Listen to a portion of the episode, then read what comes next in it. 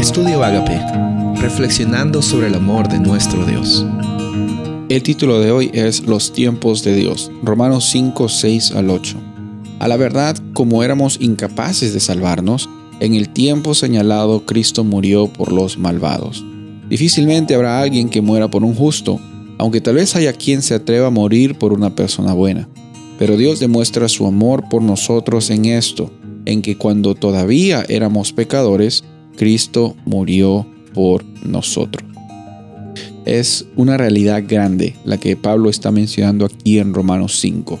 La primera es que por nuestras propias fuerzas somos incapaces de salvarnos, pero al mismo tiempo reconocemos que Dios ya tenía provisto por medio del plan de salvación para que tú accedas a esa salvación por el sacrificio de Cristo para ti. Y desde ese momento, desde ese momento tu vida es una vida totalmente distinta. Quizás no se siente de esa manera en algunos momentos, pero gracias a Dios que nuestra vida no está basada en nuestros sentimientos, sean positivos o sean negativos. Nuestra vida no está basada en nuestros sentimientos, sino nuestra identidad está basada en lo que nuestro Padre Celestial dice de nosotros.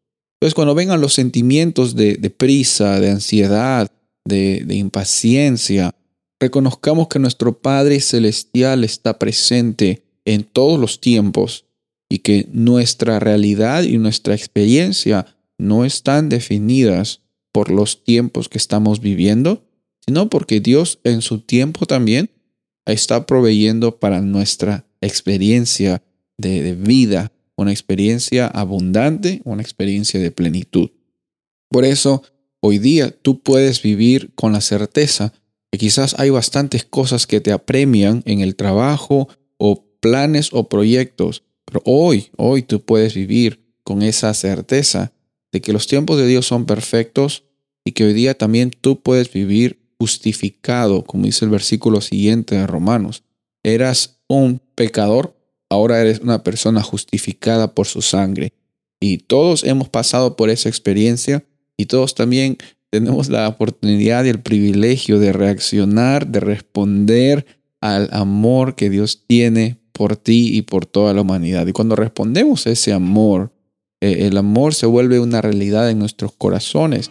Estamos compartiéndolo no porque tenemos que hacerlo, sino porque lo hacemos al reconocer de que Dios está interviniendo siempre en nuestras vidas y que nuestros sentimientos no definen nuestra identidad, sino que los tiempos de Dios, al mandar a su Hijo Jesús y al dar a Él como sacrificio por tu vida, por mi vida, por la humanidad, nos da la oportunidad de tener una vida con paciencia y también una vida con gozo y tranquilidad. Soy el pastor Rubén Casabona y deseo que tengas un día bendecido.